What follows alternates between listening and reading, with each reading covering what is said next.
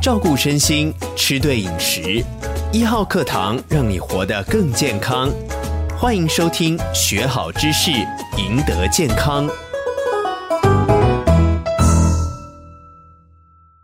很多朋友有痛风的问题啊、特别我自己也有朋友他是痛风，真的那个感觉哈、就是痛起来哦，痛不欲生哦，一定要到医院赶快打一针，才能够解决他的症状哦。要请教郝市长哈、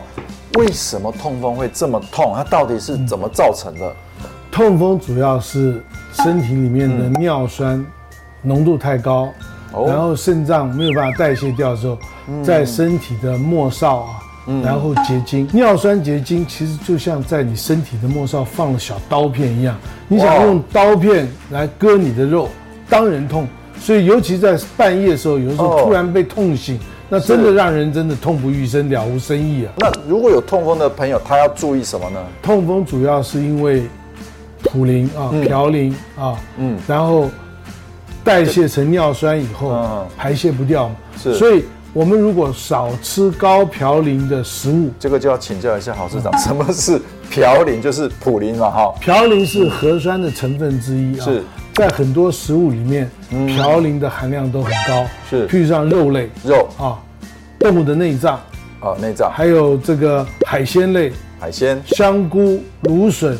豆类的豆类、嗯豆芽。这么多、啊，对这些所以这些食物有痛风的朋友要尽量避免，是不是？啊对就是说这些食物吃多了，尿酸就容易在我对们里面变成是堆积，然后尿酸结晶。代谢有了问题，嗯造成吃这些东西会造成尿酸。要正常人的话，你对嗯尿酸会自然维持血液中间的一定浓度，所以所以这是一个代谢性的疾是病。代谢性的疾病，还有没有要提醒嗯还有这就些是朋友呢？少喝酒，少喝酒嗯人家都说痛风不要喝啤酒，没有错，因为啤酒里面含有酵母，就是啊是一个高嘌呤的是